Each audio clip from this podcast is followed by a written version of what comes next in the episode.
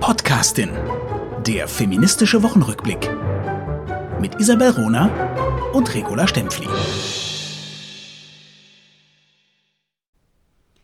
Die einfachste Art, sich überlegen zu fühlen, ist, den anderen zu erniedrigen. Pornografie hat also überhaupt nichts mit Erotik zu tun, sie hat etwas mit Macht zu tun. Ein Zitat von Irmtraut Morgner, Schriftstellerin aus der DDR. Äh, und damit herzlich willkommen zur neuen Folge Die Podcastin. Hi, Regula Stempfli. Hallo, Isabel Runer, vielen Dank für dieses äh, Zitat. Wie war, wie war? Ein Zitat, das aus den 80er Jahren stammt wahrscheinlich. Also eben nicht aus dem 21. Jahrhundert, sondern Pornografie als Thema unserer Folge, als Schwerpunktthema. Aber zuerst machen wir doch mal die positiven Nachrichten. Hast du was oder war ich dran? Oh, ich, natürlich kann ich ja loslegen. Ich habe zwei Frauen der Woche, nämlich, und jetzt gebe ich mir extrem Mühe, mein nicht vorhandenes Dänisch rauszukramen. Meine zwei Frauen der Woche sind Sise Babette Knusen und Birgitte Jost, Jort Sörensen. Die beiden Hauptdarstellerinnen der grandiosen, grandiosen Serie Borgen, dänische Politserie, die gerade seit Anfang Juni in der vierten Staffel auf Netflix läuft. Eine Serie, die Macht und Politik im Zentrum hat und grandiose Frauen ins Zentrum stellt. Also mal etwas, was im deutschen Fernsehen ne, für deutsche Produzenten und Produzentinnen noch völlig undenkbar ist, eine, eine ganze Serie um einflussreiche Frauen zu strecken. Mhm. Also ich empfehle das allen zu gucken. Die Schauspielerinnen sind sensationell, die Serie ist wahnsinnig klug geschrieben, ist super spannend. Eine enge Freundin, die äh, Lobbyistin ist, sagte mir, boah, ich habe aus dieser Serie mehr über Politik gelernt als in 20 Jahren Job. Mhm. also äh, herzliche Empfehlung. Mhm.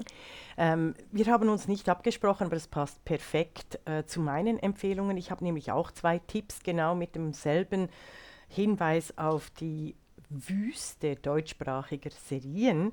Äh, zwei tolle Tipps, einer aus Spanien und einer aus der Türkei auf Netflix. Äh, die spanische Serie, da sage ich dann noch etwas dazu beim Negativen, aber die ist wirklich enorm empfehlenswert. Die heißt rein privat. Es geht um eine Politikerin, die beim äh, Liebemachen gefilmt wird. Also es ist unfassbar gut, also wirklich unfassbar gut auf unterschiedlichsten Ebenen. Dann äh, sehr, sehr klug ist auch äh, die Netflix-Serie aus der Türkei. Bitte im Original äh, gucken, das ist äh, immer wunderbar, weil die, die Schauspielerinnen so großartig sind. Der Vogel und die Löwin.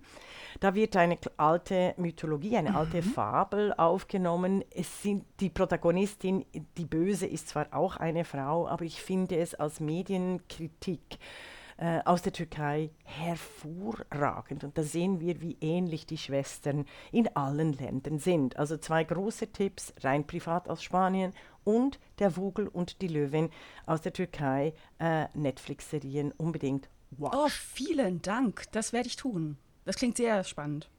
Und, und klasse, dass, also Spanien macht ja momentan sowieso in allen Ebenen viel, viel, viel äh, Fortschritt. Ne? Unglaublich. Ähm, aber dass auch gerade auch aus der Türkei in der, in der jetzigen politischen Situation mhm. ähm, innovative Medienformate kommen. Ist ja, macht, macht ja auch ein bisschen Hoffnung. Ne? Ja, macht Sinn. Also eben wie Gut, gesagt, spannend. Also die, die, Türkei ist nicht Erdogan. Also das ist, äh, das ist immer wieder festzustellen. Mm. So wie die Frauen eben tausend Millionenfach besser sind als der Ruf, ihr Ruf in den Medien.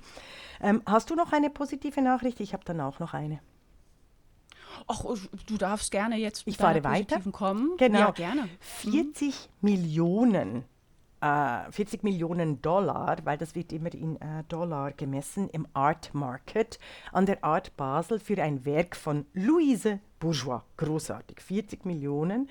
Ähm, SRF, das äh, schweizerische Fernsehen-Online-Portal, das wirklich extrem, das ich äh, wirklich auf dem Deckel habe, auf dem auf dem Kicker habe, schreibt saublöd. 40 Millionen für acht Beine. Also die öffentlich-rechtlichen ja. sind einfach im Bann der sozialen Netzwerkmechanik. Ich finde es extrem spannend, was mit Louise Bourgeois passiert ist, weil vor zehn Jahren, ganz ehrlich, war es vielleicht im Kunstbetrieb, war sie im Kunstbetrieb ein wichtiger Name, aber sie war vor allem auch Feministinnen äh, bekannt und äh, sie wurde jetzt äh, durch äh, öffentliche Ausstellungen, eben auch dem Kunstmarkt, äh, sehr interessant. Was mich zu spanischen Netflix-Serie rein privat bringt, die ich empfohlen habe. Da gibt es nämlich die Schlussszene mhm. in Bilbao vor der Maman, vor der Spinne. Also sie hat ja eine, eine Spinne gemacht eine riesige äh, mit dem Titel Maman, was ich wunderbar finde, weil es so ambivalent ist, oder? Also Frauen, Frauen und Mütterrollen sind ja sehr schwierig in patriarchalen Gesellschaften. Und in ähm, Verbindung mit einer Spinne noch viel mehr, ne? Ja, ja, also hm? überhaupt die ganze Habe ich sogar gesehen in Bilbao. Hm? Ah, sehr schön. Und eben die, die letzte Szene wird, äh, wird, dort, äh, äh wird dort gefilmt und ich fand das, ich fand das ganz toll. Also ich finde es toll, Frauen äh, äh, als Künstlerinnen habe ich schon bei der Biennale äh, in Venezia erwähnt. Äh, die sind wirklich im Fokus und extrem toll und es ist nicht zufällig, dass die Kunstkritiker äh, und Kritikerinnen hier noch nicht wirklich den Dreh geschafft haben und die großen Künstlerinnen äh, huldigen und rühmen, sondern sehr oft in Klischees verhangen bleiben. Das hat man jetzt auch gesehen in der deutschen Berichterstattung zur Documenta, die eröffnet wurde in Kassel eine, äh, eine sehr schwierige Documenta, mhm. wie ich finde. Ich habe sie noch nicht gesehen. Ich finde aber die, die politische Positionierung der Dokumenta extrem schwierig. Ich bin auch gespannt, was der Bundespräsident Steinmeier dazu sagen wird. Aber das waren die Feuilletons Inwiefern? der deutschen Zeitungen, da waren die, Deu äh, die Feuilletons der deutschen Zeitungen voll, voll, voll. Weil es eine, eine linke, äh, wahrscheinlich strukturell äh, auch manchmal antisemitische Veranstaltung ist. Aber wie gesagt, ich habe sie noch nicht gesehen, ich will nicht darüber reden. Okay. Mhm. Ich wollte darüber reden, dass eine Dokumenta, die äh, Mehrheit Männer, divers, äh, ein bisschen Frauen hat, aber vor allem den Fokus auf linke Politik, äh, äh, den Fokus auf linke Politik leitet, dass die im deutschsprachigen Feuilleton gehuldigt, äh, besprochen, seitenweise gedruckt wird, währenddem die Biennale in Venezia, die tatsächlich eine diverse und, und eine der besten biennalen Kunstausstellungen mit 98 Prozent, oder das habe ich gesagt, 97 Prozent Frauen sind. 90 Prozent. Mhm. Nicht äh, 90 Prozent, okay. es fühlt sich an wie 100. Ich, ich war so noch geil. nicht da, ich zitiere nur Regula Stempfli. Genau, mit 90 Prozent entschuldigt alle, äh, äh, dass die kaum be besprochen wird oder wenn sie besprochen wird, im klassisch klischierten äh, Bereich wie kürzlich in der linken Wochenzeitung quasi als Bastelarbeit. Etwas wenig Bastlerei würde den Frauen gut tun. Es ist wirklich zum Hinkriegen zum Hinknien dumm. Also das. Aber das war, also ich finde, äh, ich habe wieder äh, die, die Kunst hier gebracht, weil ich oder weil wir in der Die Podcastin realisiert haben, dass die Narrative Körper und Gesellschaften gestalten und hier die Kunst, die Theaterstücke, die, die Krimi-Autorinnen auch mit beteiligt sind an der Welt und der Wahrnehmung äh, äh zu, die zu gestalten. Deshalb habe ich das gebracht. So, das hm. wären die positiven hm. Nachrichten. Ja, sehr gut. Gewesen. Das ist eigentlich mein Stichwort. Ich mhm. habe auch noch mal was Positives. Äh, uns geht es ja darum, Frauen sichtbar zu machen. Und Frauen sichtbar machen heißt auch, Frauen, die Preise bekommen haben, sichtbar zu machen, überhaupt Preise zu schaffen, die nach Frauen benannt sind und damit Frauen auszuzeichnen. Das ist im 21. Jahrhundert immer noch politisch durch und durch. Mhm. Ich war letztes Wochenende bei der Jahrestagung vom Journalistinnenbund. Der Journalistinnenbund zeichnet jedes Jahr herausragende Journalistinnen für ihr Lebenswerk oder als Nachwuchsjournalistin oder für besonderen Mut aus. Und mir ist es wichtig, einmal auf diese drei Preise hinzuweisen, ähm, denn auch diese drei Preisträgerinnen lohnen einen zweiten, dritten, vierten Blick. Also das ist, äh, da hat der Journalistinnenbund einfach wirklich nochmal ein Zeichen gesetzt. Zum einen der Courage-Preis dieses Jahr geht an die St. Petersburger Regisseurin Vera Kritschewskaja für mhm. ihre TV-Dokumentation Fuck This Job. Mhm. Abenteuer im russischen Journalismus. Hm. Das ist eine Doku über den unabhängigen TV-Sender Dost in Russland, der natürlich sehr, sehr schnell äh, nicht mehr senden durfte in Russland. Die Verantwortlichen mussten Russland verlassen. Ähm, Vera Krit Kryczewskaja lebt inzwischen in London und Dorscht hat jetzt aber äh, ganz frisch seit wenigen Tagen die europäische Sendeerlaubnis äh, bekommen. Also ein, ähm, mhm. ein sehr wichtiges Thema, äh, wo es um ähm, Medienfreiheit geht, um, um die Wichtigkeit unabhängiger Medien. Ähm, ja. Dann Marlies Hesse Nachwuchspreis, einer der wenigen hm. Preise in Deutschland im Journalismus, der nach einer Frau benannt ist. Nach Marlies Hesse einer Netzwerkerin sondergleichen und ich bin sehr stolz, ähm, sie ist meine langjährige Mentorin und Freundin. Hm. Der Nachwuchspreis geht dieses Jahr an eine junge äh, Journalistin aus Hamburg, an Simona Dürnberg. Sie ist Anfang 30 und hat für den NDR eine TV-Doku gemacht über Altersarmut von Frauen, die ich allen wirklich ans Herz lege. Die Doku heißt Reiches Land, arme Frauen. Und Simona Dürnberg tritt in dieser Doku, und das finde ich, das, das auch, auch menschlich so, so schöne in einen Generationendialog. Also sie tritt auch selber auf in dieser Doku und spricht mit Frauen unterschiedlicher Generationen. Die älteste ist 87, über ihr Leben. Alle Frauen haben ihr Leben lang ähm, gearbeitet, gearbeitet, zum Teil äh, in, in Lohnverhältnissen, in Arbeits-, in Beschäftigungsverhältnissen, zum Teil äh, natürlich äh, im, im, im Bereich der Familiencare-Arbeit. Also viele alte Frauen haben erzählt, ihre, ihre Männer wollten eine traditionelle Aufteilung und sie haben sich um die Erziehung der Kinder ähm, gekümmert und ähm, stellen jetzt fest, sie haben nach Abzug von Miete und ähm, ne, so den, dem nötigsten Heizen und Strom noch 200 Euro übrig, um davon einen Monat ja. lang zu also bestreiten. Und diese Gespräche mit diesen Frauen sind mhm. so, so wichtig.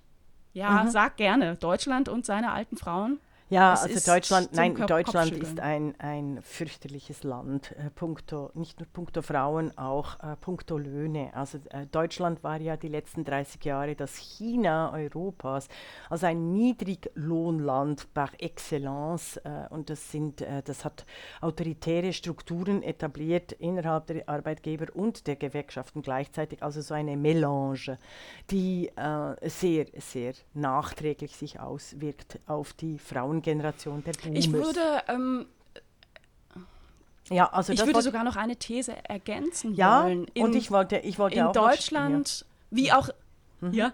Na, sag nur. Nee, sag, bitte. Also ich wollte einfach sagen, das ist die These ähm, von. Ich nehme. Okay, wir haben wieder äh, Kommunikationsschwierigkeiten. Äh, die Runerin äh, hört mich Nein, verzögert. das haben wir nicht. Wir sind nur gleichzeitig. nein, die, die und sehen Runerin, uns nicht. nein, nein, nein, nein, nein. Es ist, weil ich wieder in Wien bin und die Runerin mich verzögert hört. Also schieß, äh, sag du zuerst. Ähm, ich würde noch so weit gehen. Ähm, die, die Befassung mit dem Thema Alter hat eine besondere Schwierigkeit, weil junge Menschen denken, sie hätten nichts mit alten Menschen zu tun. Ähm, wir haben etwas, was Hedwig Dom schon im 19. Jahrhundert thematisiert hat, nämlich eine ähm, Abgrenzung man könnte sogar schon sagen, eine Aversion, sich mit Alter zu befassen. Und das betrifft insbesondere alte Frauen. Und das, was ich an dieser Doku von Simona Dürnberg wirklich, äh, wirklich, wirklich wichtig finde, ist der Punkt, dass sie als junge Frau sagt, durch diese Gespräche mit diesen älteren Frauen und alten Frauen bin ich erst darauf gekommen, dass ich mich selber jetzt in, im, im, im Saft und in der Kraft meiner Jugend um das Thema Finanzen kümmern muss. Und ich muss mir jetzt Gedanken machen, wie will ich denn leben und wie kann ich leben, sodass ich eben im Alter auch ökonomisch unabhängig bin ich glaube, dass man diesen Ansatz, der hier deutlich wird, in einer NDR-Doku gar nicht hoch genug schätzen kann. Das ist wirklich wichtig und ich hoffe, es erreicht ganz, ganz viele. Hm. Wir haben ein altes Problem, liebe Isabel Rohner und die Regula Stempfli haben das gemeinsam. Und zwar bin ich mir nicht sicher, ob also es ist eine hervorragende Doku. Es geht nicht um das, es geht rein, es geht eher darum, Erfolgsgeschichten zu erzählen statt Armutsgeschichten. Ich bin mir manchmal nicht sicher, ob äh, die, die Warnung vor Frauen im Alter nicht quasi wie kontraproduktiv ist, auch für, den, für die jungen Frauen im Saft, dass sie sich noch mehr abwenden. Ähm, ich hätte auch gerne einfach Erfolgsgeschichten von Frauen im Alter äh, und nicht diese, diese bittere Erkenntnis. Weißt du, ich bin eh aus liberaler Sicht nie der Meinung, Politik zu machen aus Angst, sondern Politik zu machen aus Optimismus und Gestaltungsfreude. Ähm, ich mag es nicht, wenn, wenn mir wie die Drohung, weißt du, also Frauen kümmert euch um Geld, quasi als Drohung, äh, als Drohung am Himmel steht, weil dann passen sich die Frauen den den gesellschaftlichen patriarchalen Regeln viel eher an, weil es Und du meinst, der Staat nimmt sich dann aus der Verpflichtung. Genau. Ja? Genau, genau. Ähm, ich bin ich bin da, ich kann deinen Punkt verstehen. Das macht ja auch den Unterschied aus. Du bist Visionärin, ich bin Realo-Politikerin durch und durch. Ich finde es wahnsinnig wichtig, die Realität von Altersarmut zu zeigen und zu thematisieren, weil ich eben gerade finde, es kommt eben nicht vor häufig in ja, unserer Medienlandschaft. Ja. Es mhm. kommt eben nicht vor, wenn, wenn junge Leute sich aus Liebe entscheiden, ey, wir heiraten, wir wollen ein, ein traditionelles Familienbild leben, dann, dann frag, fragt sich eben kaum ein Paar, wie was passiert eigentlich, wenn wir uns trennen? Weil natürlich haben sie nicht vor, sich zu trennen. Oder sie fragen sich nicht, ey, was passiert eigentlich, wenn der gut verdienende männliche Partner plötzlich einen Unfall hat, plötzlich stirbt, ihm fällt ein Ziegelstein auf den Kopf oder er ist plötzlich schwer krank. Diese Fragen äh, stellt man sich nicht und das ist dann die Romantisierung der Abhängigkeit. Ja, ne? aber diese deswegen, Fragen, diese Fragen stellt man mm. sich nicht, weil man sich diese Fragen nicht stellt individuell, sondern weil das System so ange, äh, äh, angelegt ist in Deutschland, dass es die Ernährerehe braucht in der Schweiz und in Deutschland. Ich habe meine ja. Kinder, ich habe meine Kinder right. in Brüssel, in Brüssel gehabt. Und ich weiß, wie ich als, als mhm. schweizerisch Sozialisierte, glücklicherweise eben auch durch die Romandie, in der Romandie in der Westschweiz gibt es äh, das französische Kinderkrippen-Tagesstättenmodell. Aber ich weiß, wie ich in den 90er Jahren und auch noch anfangs ein, äh, des 21. Jahrhunderts und selbst jetzt im Gespräch mit gleichaltrigen Frauen mich quasi verteidigen muss, was? Du hast dein Kind in die Krippe gegeben. Oh, das wurde in den Tagesstätten erzogen. Also ich finde es, es ist, ich mag diese Diskussion meist gar nicht führen.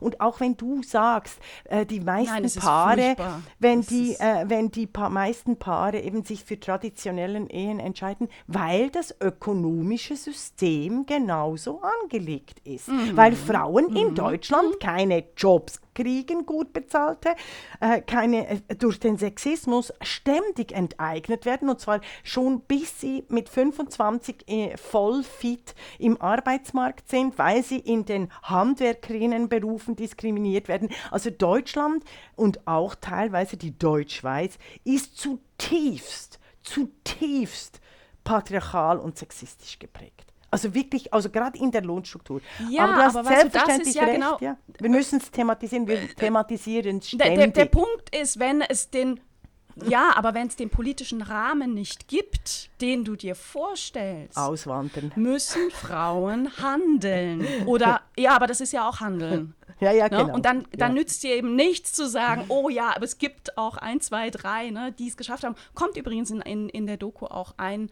ein Beispiel. Ähm, vor von Helma Sick, einer Finanzexpertin, inzwischen bestimmt auch Mitte 70, hat einige sehr, sehr lesenswerte Bücher über Frauen und Finanzen mhm. ähm, geschrieben, die aus, also ne, es wird auch ihre Geschichte erzählt. Ein Punkt möchte ich noch hervorheben. Mhm. Alle diese Frauen, die, die, die, die da porträtiert werden, haben eine Gemeinsamkeit.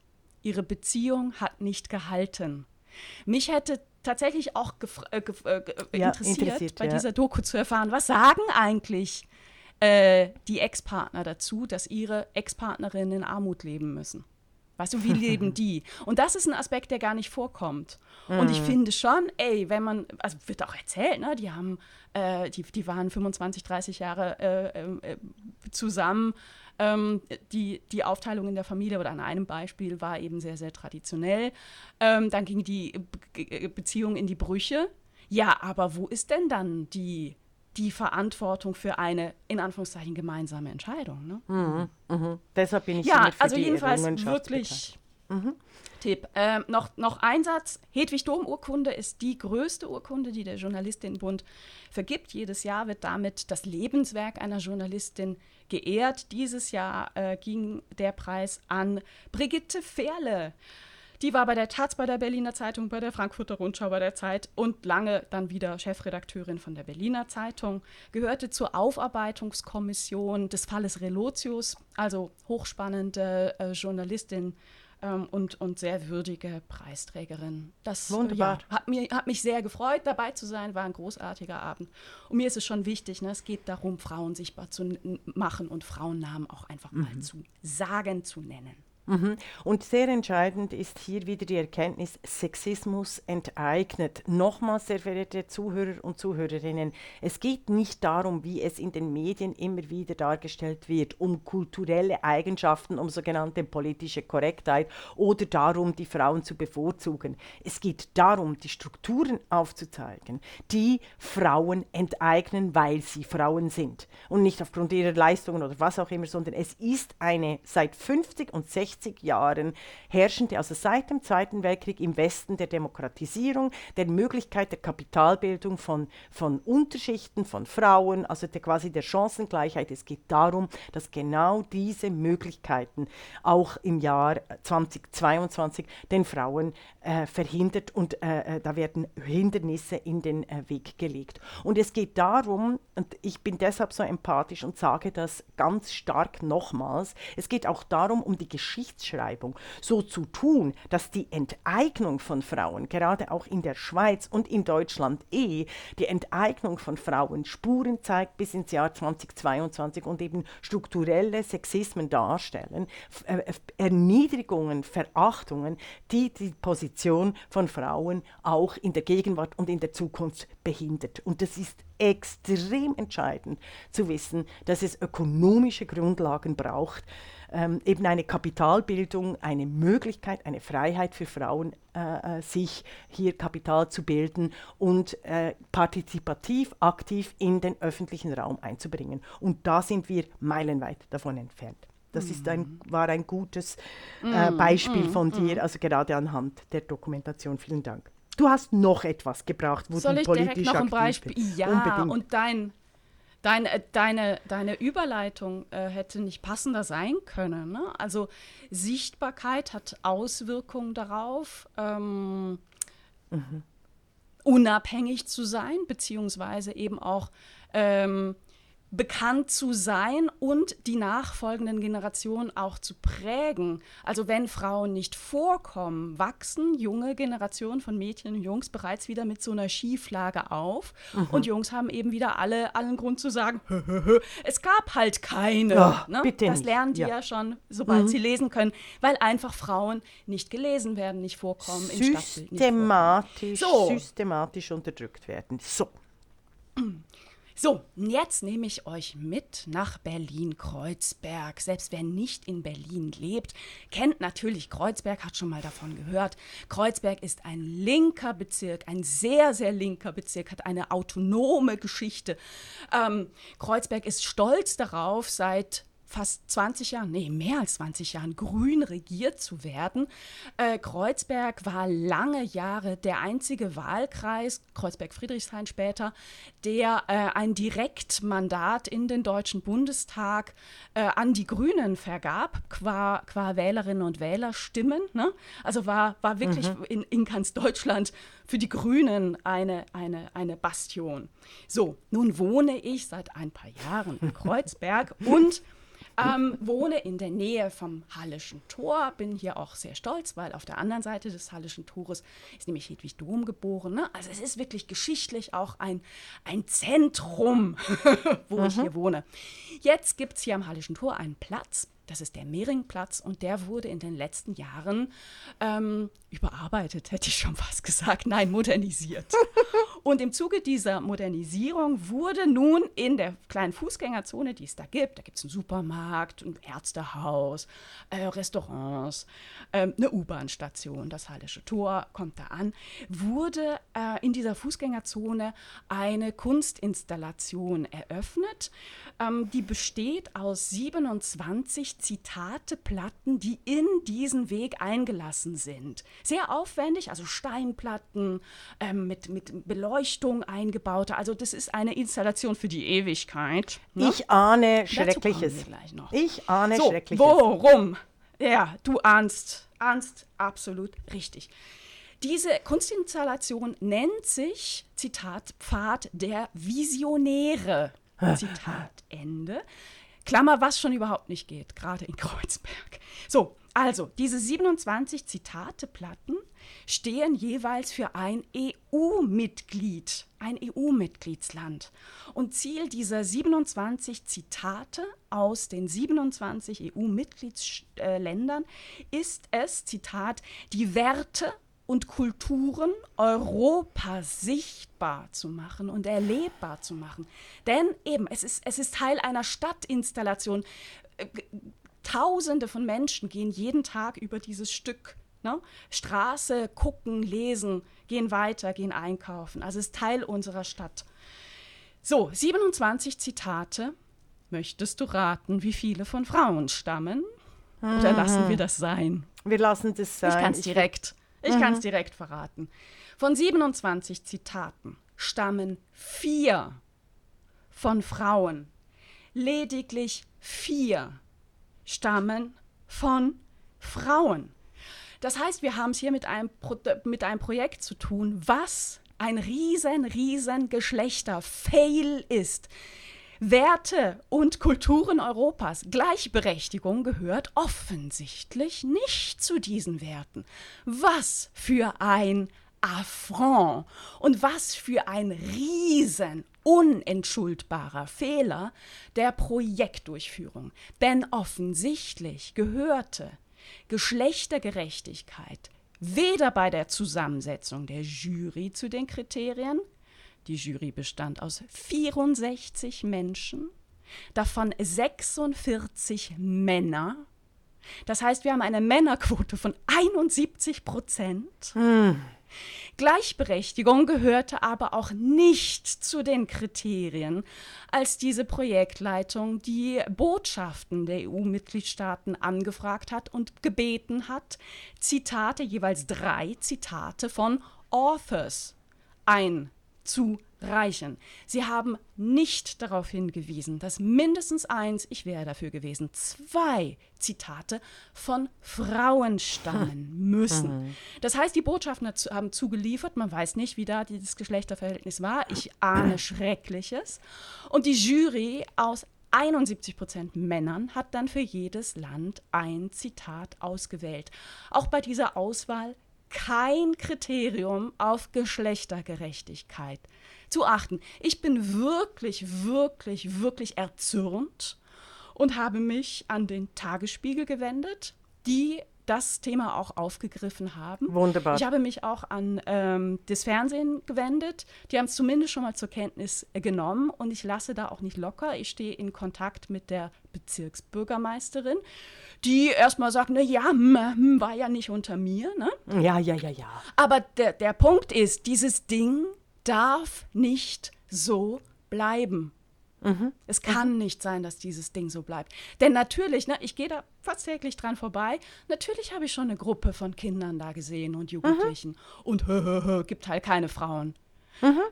Ja, mhm. das macht mich sehr sauer und es mhm. ist wieder so etwas, ich würde mich gerne um andere Dinge kümmern, ich würde gerne Bücher schreiben, stattdessen muss ich mich mit dem Bezirk Kreuzberg und äh, Kreuzberg-Friedrichshain und mit dem Senat, also die Schirmherrschaft liegt bei der regierenden Bürgermeisterin Franziska Giffey, auseinandersetzen und das macht ehrlich gesagt keine gute Laune. So. Nein, nein, aber es, macht sehr aber es macht sehr gute Laune, dass du dich da engagierst und wir werden da mitmachen, weil es tatsächlich so ist, Isabel Runer, wenn du diesen Platz verändern kannst, veränderst du ein kleines Stück Welt reale Welt, reale Sichtbarkeit und reale Geschichte. Und das ist entscheidend. Und insofern ist es äh, wahrscheinlich auch wirkungsvoller, als äh, gerade das Buch zu schreiben. Das Buch wird dann auch äh, kommen, aber ich finde diese äh, Gestaltungsmöglichkeit deinerseits, die Aktion äh, unbedingt zu unterstützen. Und ich hoffe, dass uns viele Frauen aus Kreuzberg auch äh, zuhören und direkt sich selber mit einem kurzen E-Mail an die regierende Bürgermeisterin wenden. Das geht nicht. Das ist Sexismus enteignet. Die fehlende Sichtbarkeit von, von äh, nicht, es geht ja ein, nicht von Frauen, sondern es geht darum, die klugen Demokratinnen, die Engagierten, die, die, die freiheitlich, äh, die auch gestorbenen und gefolterten für Demokratie und Grundrechte eingesetzten Menschen zu ehren, endlich. Und dies mm, mit mm. also dies in einem solchen Missverhältnis von wirklich wichtigen Menschen für die europäische Demokratie zu tun, im Jahre 2022 ist schockierend. Ja, und, und weiß, also an dieser Stelle echt herzlichen Dank an Irland, an Dänemark, an Österreich und an ja. Finnland, ja. die nachweislich Zitate von Frauen eingereicht haben und das sind auch die vier, die jetzt äh, in, als Platte verewigt sind. Es ist ein, ein bisschen ironisch, dass Österreich äh, mit einem Zitat der, der wunderbaren Ingeborg Bachmann hm. das Problem dieser ganzen Installation auf den Punkt bringt. Ähm, da ist nämlich das Bachmann-Zitat verewigt. Die Wahrheit ist den Menschen zumutbar. ja, bislang gilt es allerdings nicht für Friedrichshain-Kreuzberg. Wunderbar, ja, wunderbar. nicht für den Senat. Vielen Dank, vielen Dank, Isabel Rohner, an dein Engagement. Viel Mut, mach weiter, lass nicht locker. Und wenn wir helfen können hier von äh, unserer Community, die Podcastin, werden wir dies tun. Dein Thema der Nichtsichtbarkeit. Ihr könnt helfen, tut was, ne? Also nicht drauf warten, bitte tun. Ja, genau, Gerne. genau. so. ähm, äh, dieses Thema der Nichtsichtbarkeit äh, führt mich zur Sichtbarkeit und zwar zur Sichtbarkeit von sexueller Gewalt, zur bilderbasierten sexuellen Gewalt, dass eben auch eine bilderbasierte sexuelle Gewalt, die eben auch im rein privat der spanischen Netflix-Serie so klug thematisiert wird.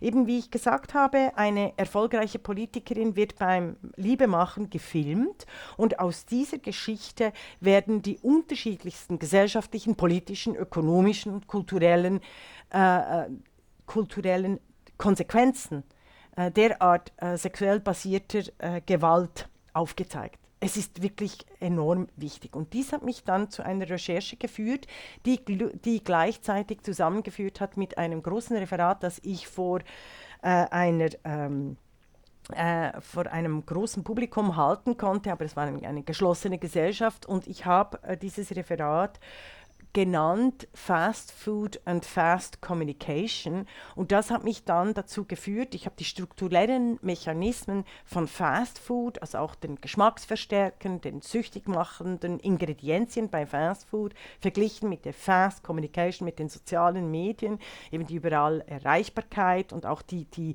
Ingredienzien, die eben frauenhasserische sind, sexistisch sind, die Geschmacksverstärker in den sozialen Medien, die durch Frauenhass getrieben werden und durch die ähm, Suchtgefährdung in den sozialen Medien, habe ich schon einmal erklärt, bei Likes wird Serotonin ausgeschüttet, bei Nachrichten wird Adrenalin ausgeschüttet und dem ökonomischen äh, Konzept der sozialen Medien, die die darauf ausgerichtet ist, dass die Aufmerksamkeit, also die Menschen möglichst lang in den sozialen Medien verhaften bleiben, beim Fast beim Fast Food die Menschen möglichst nur Fast Food äh, essen und äh, so quasi auch die Welt gestalten durch einen unglaublichen äh, Müll, der in den Körper von Menschen mhm. geführt wird, also durch Fastfood mit diesem äh, äh, kalorienreichen, aber nährstoffarmen Food, der aus dem menschlichen Körper einen Müllhaufen macht und mhm. Äh, durch die Fast Communication aus den sozialen Medien,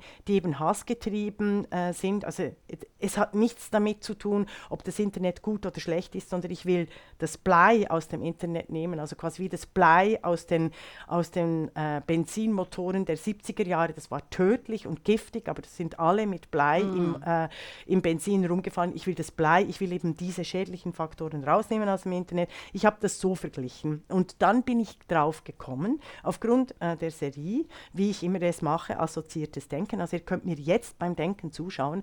Also wir haben Fast-Food-Ingredienzien im mhm. Fast-Food. Wir haben äh, Fast-Communication-Ingredienzien im äh, äh, im Internet, also in den sozialen Netzwerken, muss ich präziser sagen. Und das hat mich dann dazu geführt, zu mhm. den Ingredienzien des Fast Sex. Und äh, der, äh, also mhm. das sind nicht nur die Ingredienzien von Fast Sex, also Pornografie und äh, bildergestützte sexuelle Gewalt, sondern es ist äh, übrigens auch Sucht, das ganze Suchtthema. Also Porno, wer Pornos guckt, ist extrem suchtgefährdet, wie die äh, Neurowissenschaftlerinnen und Neurowissenschaftler seit über zehn Jahren feststellen, dass eben äh, Pornokonsum, der Konsum von äh, Gaming, also sozialen äh, Medien und eben von Fastfood, die, äh, die, die, die ähnlichen Hirnregionen und biologisch-biochemischen Mechanismen in menschlichen Lebewesen aktivieren und äh, die, die Menschen quasi wie, wie äh, das hat man auch bei Ratten festgestellt, also total abhängig und süchtig machen. Mhm. Und wie Fast Food die die Menschen verändert und krank macht, also rein biologisch, ähm, wie Fast Communication die Demokratien zerstört, ist es eben beim, äh, ich, ich will nicht Sex sagen, äh, sondern beim, beim Pornography, bei der Fast Porn, beim Fast Porn äh, ist es auch, äh, die die Menschen mhm. und vor allem die Frauen zerstören. Und zwar wirklich mit Müll, mit Müll so füllen und mit einer äh, Abhängigkeit einer total männlichen und schwanzgetriebenen Gewaltsexualität äh, äh, infiltrieren und dort die Suchtmechanismen äh, einer, ein, der ganzen männlichen Welt äh, infiltrieren. Und die Frauen, als, an, als das angepasste Geschlecht, das habe ich auch schon mal, haben wir auch schon mal ganz toll entwickelt in der Deep Podcasting, weil die Frauen quasi nur äh, Menschen Second-Hand sind, oder also äh, Menschen als, als, als zweite Klasse, selbst bei in den Demokratien. Wir sind immer noch das andere, mit, zusammen mit den Diversen. Und genau diese Frauen, diverse, also quasi nicht äh, äh, Schwanzträger, dass die selbstverständlich auf Anpassung als Überleben, als radikale Wesen auf Anpassung trainiert sind. Also ihr seht, ganz kurz, ich werde äh, dann quasi diese Vorlesung gerade sofort beenden, weil ich auf äh, ein, zwei Punkte eingehe. Also Fast Food, Fast Communication and, and Fast Porn haben ähnliche verheerende Mechanismen, sowohl biochemisch als auch demokratisch und sozialpolitisch überhaupt in der Welt sein. Das ist mal eine ganz wichtige Erkenntnis. Und das, das wollte ich bringen. Und was passiert? Das ist sehr heavy. Sehr gut. Darf ich was ergänzen, liebe Regula? Unbedingt, äh, genau. Und dann, dann komme ich auf eine mir ist neue ein Gedanke Ebene. gekommen. Unbedingt, ja. Ja, mir ist gerade ein Gedanke gekommen, ähm, nochmal mit, mit Bogen zu unserem Anfangszitat von Irmtraut Morgen. Ne? Äh, die einfachste Art, sich überlegen, fühlen zu können, ist, den anderen zu erniedrigen. Ähm, deswegen eben mhm. geht es bei Pornografie nicht um Erotik, sondern um Macht wenn du sagst Fast Porn, mhm. dann äh, würdest du beim, jetzt oute ich mich, äh, bei Menschen wie mir, die sehr jenseits dieses Porn-Universums stehen und leben, ne? äh, ähm, vielleicht falsche Assoziationen wecken, ne? weil Pornografie für, ich glaube, für viele Menschen elementare Sucht ist und elementares Alltagsbedürfnis. Äh, ne?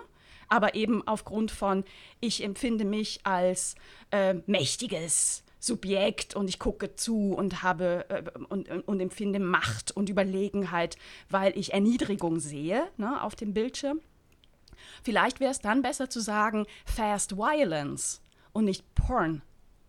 Weil am Ende oder, oder Fast Power oder weil, weil Ich weiß, es ich eben- weiß, ja. Weil, Ich- weil immer noch zu viele Menschen denken, Pornografie hätte, wäre doch einfach nur Darstellung Toll. von Sexualität zur persönlichen Erf Freude. Ne? Völlig unkritisch und völlig gleichberechtigt. Ne? Mhm. Äh, aber dabei geht es da um Erfahrung von Macht und Überlegenheit und sie richtet sich an Männer.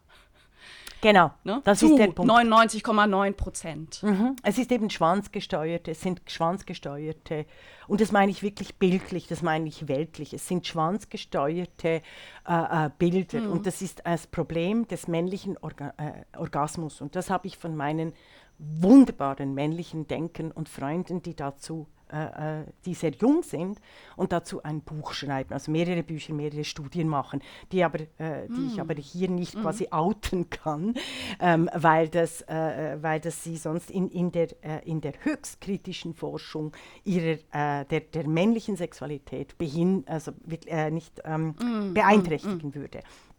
Also, deshalb habe ich dort, ähm, ich habe eben mehrere Dinge, die ich dazu sagen möchte. Ich möchte rein, aber heute, weil wir da zu wenig Zeit haben, aber dieses sprechende Denken, du hast es angesprochen. Wir haben keine wahrhaftigen, wirklichkeitsnahe und klare Begriffe, um die, den Zeitgeist, die Neuzeit, die Gegenwart zu beschreiben, struktu strukturell zu erfassen und kritisch in der Sprache auch rüberzubringen, dass wir politisch die Welt anders gestalten können. Das ist ein Riesenproblem des Begriffes Pornografie, das du gerade angesprochen hast. Und da habe ich äh, verschiedene Vorschläge, die machen wir dann in einer anderen Folge. Aber ich finde das einfach mal, dass ihr diesen Gedanken setzen lasst, Spannend. Mhm. dass Gut. wir riesige Probleme haben, äh, sprachlich äh, von, von der ganzen Konzeption her mit der äh, völlig sexistischen, frauenfeindlich, frauenhassend, Femizid, in, Femizid äh, propagierenden ähm, Aspekte. Da haben wir keinen Wortschatz. Ich darf unsere Zuhörer und Zuhörerinnen daran erinnern, äh, an die Dada-Bewegung im Ersten Weltkrieg. Die wurde deshalb, also Hannah Höchst, auch die Surrealistinnen, die sind großartig, die wurden ja auch alle ver, ver, verscharrt und, und, und, und, und äh, vertan von diesen äh, linken Männern, die sich selbst viel zu wichtig genommen haben. Aber von den Dadaistinnen im Ersten Weltkrieg wurde deshalb die Dada-Bewegung ähm, äh, ins Leben gerufen, weil der Erste Weltkrieg diese Menschenschlachterei mit keinen Worten mehr beschrieben werden konnte, weil diese Erfahrung der realen Welt in diesem, äh, in diesem äh, abgrundtiefen ähm, äh, Menschenmaterial schlachten, weil die, die konnte nicht mit Worten gefasst werden. Also ähm, haben sie es äh, quasi surreal äh, und dadaistisch mit einem, mit einem völligen Wahnsinn äh, versucht zu entlarven als Kritik. Hat bis zu einem gewissen, äh, äh, bis zu einem gewissen Grade, Grad auch funktioniert, vor allem nach dem Zweiten Weltkrieg. Und ich plädiere hier eben im sprechenden Denken, und ich bin sicher, dass wir das nochmal aufnehmen, weil ich habe eigentlich politische Vorschläge, wie, wie dem äh, beizukommen ist. Ähm, ich plädiere hier einfach für eine Amerikanisierung des Diskurses, weil ich in den unterschiedlichsten Podcasts, die ich höre, zum Beispiel Barry Weiss, ähm, realisiere, wie weit der inneramerikanische Diskurs langsam kommt in der Verurteilung der äh, äh, Pornografie im Zusammenhang mit den sozialen Medien als, ähm, als Zerstörer, als Motor der Zerstörer und vor allem, weil es darum geht, welche Menschenbilder werden hier kreiert. Und nochmals, die, ge- die, die Porno und, und dann komme ich noch zu einem anderen Punkt und dann ein äh, Tipp für eine Feature von Bayern 2, die ist mir viel zu unkritisch, es macht mich wahnsinnig, aber es ist, ähm, sie ist sehr klug im Sinne von, wie sie zeigt, dass der Porno-Hub-Gründer, ein Deutscher, äh, ein, ein deutscher Nerd, ein, ein Multimilliardär, ähm, den, dessen Namen fast niemand kann, äh, kennt, wie eigentlich die ganzen sozialen Netzwerke durch Pornografie, durch die Erkenntnisse der Pornoindustrie, durch diese Datensammlerei, äh, durch diese Privatisierung, die, durch diese Umwandlung der Menschen und Konsumentinnen als Userinnen in äh, Kreditpunkte, wie das all, alles über die Pornografie lief. Und insofern war äh, äh diese Bayern-Feature äh, Sendung, Folge sehr, sehr interessant und wie es eben mit Regula Stempfli so geht. Ich mache natürlich daraus dann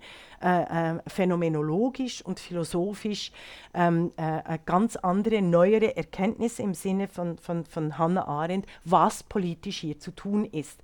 Weil ähm, weil genau die, die weil unserer, unserer sozialen Medienstruktur die Pornografie als Struktur zugrunde liegt. Und das haben Isabel Runner und ich haben wir das mehrmals besprochen. Erinnern wir uns an den Facebook-Gründer Mark Zuckerberg, der hat Facebook gegründet, um Frauen zu raten.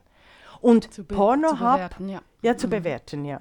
Ähm, und, und, und die Pornografie, also äh, die Pornoindustrie, eben dieser äh, äh, Typ, ich sage jetzt seinen Namen nicht, der ist äh, ziemlich unbekannt.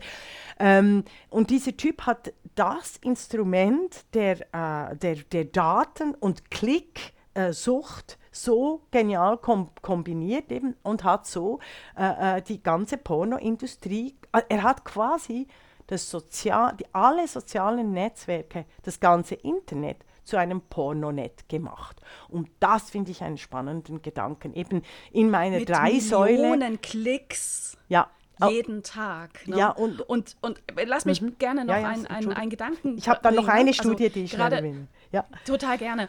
Ähm, na, wir, wir in Deutschland, das gilt aber genauso für Österreich und, und die Schweiz, wir sind über unsere äh, öffentlich-rechtlichen äh, Medien ja auch nicht, nicht so wahnsinnig glücklich, ne? mhm. weil sie äh, äh so auf das Pferd mhm. vom Clickbait aufspringen, ähm, aber dann in gewissen anderen äh, Dingen fast überdrehen. Also wir hatten jetzt den Fall, dass ähm, im, im Tatort, ähm, also der Tatort in, den, in, in, der Mediathek nicht mehr vor 20 Uhr ausgestrahlt werden kann, wenn er gewisse Inhalte äh, zeigt, die jugendgefährdend sind. Der Tatort, ne? also so mhm. wirklich 20 hm, Uhr sonntags Familienprogramm. Ähm, aber gleichzeitig kann jeder Zwölfjährige mal eben bei YouPorn oder Pornhub sich heftige auch Vergewaltigungsszenen angucken. Und gerade diese offenen Plattformen, wo User ihre eigenen Videos hochladen können, haben das eklatante Problem, ne, was nicht schön geredet werden kann, sondern wirklich kriminell ist, dass Videos hochgeladen werden von ähm, Frauen, an denen sie sich rächen wollen, von ehemaligen Partnerinnen, wo äh, man zum Teil auch äh, suchen kann, gezielt nach, nach Massenvergewaltigung, nach Gangbang-Aufnahmen. Ähm, also das ist Gewalt, die frei zugänglich ist und zwar für alle und auch alle Kinder in der Schweiz, in Österreich und in Deutschland, weil es diese ähm, Schutzmechanismen gar nicht gibt. Abgesehen davon, dass, es, dass man natürlich auch Erwachsene davon schützen muss, um hm. das zu sehen. Aber rein wie du redest, und ich habe Schutz. Äh, gelesen äh, im letzten Jahr. Rein wie du redest, Schutzmechanismen. Ja, bitte. Weißt du, also rein, wir, uns fehlt die Sprache. Es geht nicht um Schutz. Uns fehlt die Sprache, mir auch. Ich es geht nicht um Schutzmechanismen. Es geht, es geht darum, die Gewalt, also wie die Studie in Oxford festgestellt hat, Gewalt ist ein riesen kulturelles Schaden- und Demokratieproblem. Also wenn du, wenn, also das, und und das wird nicht thematisiert, weil die meisten Männer immer noch dem mhm. alten Marquis de Sade Schaden der Aufklärung, hula hallo, anheimhängen und nicht realisieren, dass die französische Revolution die Emanzipation der weißen Männer gebracht hat und gleichzeitig die Versklavung von nicht weißen Menschen mhm. und insbesondere von Frauen. Und dass diese aller, Narrative aller ja, und diese Narrative, aller Frauen, genau. Und diese Narrative, diese sogenannten Narrative, wie ich immer sage, äh, Narrative gestalten Welten, Weltbilder, mm. Menschenbilder. Und mm, dass mm. diese kritische ich will Haltung dir das einmal äh, er erläutern. Mhm. Wir haben, wir haben darüber auch bei unserer letzten Folge über, äh, da war der Anlass Germany's Next Top Model und mhm. Einfluss auf insbesondere junge Mädchen darüber gesprochen. Also ich finde Schutz nicht ganz falsch, denn ich will, dass junge Menschen, Jungs wie Mädchen, ihre eigenen Persönlichkeiten äh, entwickeln können und auch ihre eigene Sexualität ohne die Übermacht einer von, von Bildern, die auf die, die so tun, als wäre Sexualität äh, eine krasse Hierarchie zwischen Männern und Frauen und die darauf baut, Frauen zu erniedrigen. Und wenn Mädchen lernen, oh, es hm. ist irgendwie offensichtlich normal, dauernd Blowjobs zu geben, dann macht das etwas. Und ich möchte die davor, vor diesem Einfluss tatsächlich schützen. Ich will diese Bilder nicht. Ja, ne? Ganz aber klar. jetzt, jetzt, Und, Isabel, äh, jetzt, Isabel Runner, müssen wir über die homosexuelle, äh, homosexuelle äh, Sexualität äh, reden, die natürlich extrem schwanzgesteuert mhm. und extrem auf auf äh, Subjekt und Objekt äh, gerichtet ist. Da wären jetzt aber da die, haben die lesbischen jetzt Homosexuellen nicht so einverstanden bei dieser Beschreibung. Nein, aber ich habe von den ich habe von den Homosexuellen geredet, wenn ich von Lesb äh, lesbischen, wenn ich von also Schwulen, ja, also mhm. ich rede von Lesben, wenn ich von äh, äh, weiblicher Homosexualität rede. Auch hier wieder äh, die, die Sprache als Falle. Ähm, also wir sind, wir müssen zum Schluss kommen. Ich wollte eigentlich äh, einige politische Vorschläge bringen. Vor allem mache ich jetzt aber ein, ein aktuelles Plädoyer in der Schweiz, weil es ein neues Sexualstrafrecht gibt, das Nein ist Nein einführen will auf der Bundesverfassung, was hervorragend ist, das aber gleichzeitig mhm. die Gewaltpornografie nicht mehr verbietet. Und hier wollte ich, und das müssen wir in einer der mhm. nächsten Folgen aufnehmen, das passt auch zu Kreuzberg, hier wollte ich eigentlich thematisieren. Diese Perversität, die Ambivalenz, die seltsamen Strukturen innerhalb der totalitären linken Bewegungen, wie in den 30er Jahren übrigens, die gleichzeitig eine ganz wichtige Forderung wie Nein ist Nein äh, vertreten und in allem nicht bezahlten Sex Übergriffe sehen, dafür im bezahlten Sex überall Freiheiten erkennen. Mm, und das ja. müssen wir dringend diskutieren. Und es ist selbstverständlich, dass die Gewaltpornografie in der Schweiz weiterhin verboten sein muss, weil es geht nicht an, Menschen, egal welchen Geschlechts, äh, zu bespucken, zu erniedrigen, äh, äh, was auch immer. Ich will das nicht alles erwähnen. Also es gibt drei Plädoyers. Nee, Erstens ja. mal äh, mein äh, Plädoyer in diesem sprechenden Denken, wahnsinnig schön, wieder vielen Dank, Isabel Runer. Drei Dinge, Fast Food, Fast Communication und Fast Porn die strukturell ähnlich mit äh, Gift und süchtig machenden Ingredienzien gefüttert werden und die tatsächlich völlig verändert werden müssen, um das Menschen- und Weltbild äh, und die Demokratien nicht im im Core, it's the code stupid, zu schädigen, erstens. Mhm. Und zweitens geht es darum, äh, eine, eine ganz andere Sprache zu finden, puncto äh, ähm, Sexualität, Pornografie, Erotik und Begehren, so wie wir das auch in der letzten Folge versucht haben. Vielleicht äh, reden wir mal einfach über all die tollen Erotik-Romane äh, von Frauen, die uns begeistern und die wir mitgeben. Dann lachen vielleicht ein paar äh, ganz, ganz junge Frauen, du bist ja auch eine ganz junge Frau, aber vielleicht lachen dann ein paar ganz äh, junge Frauen darüber, äh, über ein paar über ein paar altbackige, altbackige Erotikstipp. Aber wurde, ähm, vielleicht äh, Regula, Regula, ich wurde letzte ja. Woche als du bist ja so oldschool bezeichnet von einer jüngeren Person. Also Was, ich bin schon äh, oldschool. Ich bin über 40 oldschool. Nein, ich finde eben oldschool heißt ja, auch Werte, wertebasiert. Wertebasiert. Äh, wir sind wertebasiert und äh, um das geht es. Aber ich finde, dieses Thema möchte ich weiter aufnehmen. Für mich im Moment war extrem wichtig, das Plädoyer mm. zu, zu bringen, dass, ähm, äh, dass Feministinnen und Feministen, die sich gerade im Thema Pornografie tummeln, ähm, dass sie sich tatsächlich mit der Wirklichkeit der Welt und der den Bibliotheken, die darüber schon geschrieben wurden, unter anderem von Anais Nin in ihrem herausragenden Aufsatz, ähm, äh, dass, dass da hier angesetzt wird und ganz anders darüber geredet wird, als in dem sogenannten politischen Korrektheitsdiskurs, der uns alle erniedrigt und die Demokratien zerstört. Und im Übrigen fordern wir die Abschaffung der Männerquote. Das war die Podcastin, der feministische Wochenrückblick mit Isabel Rona und Regula Stempfli.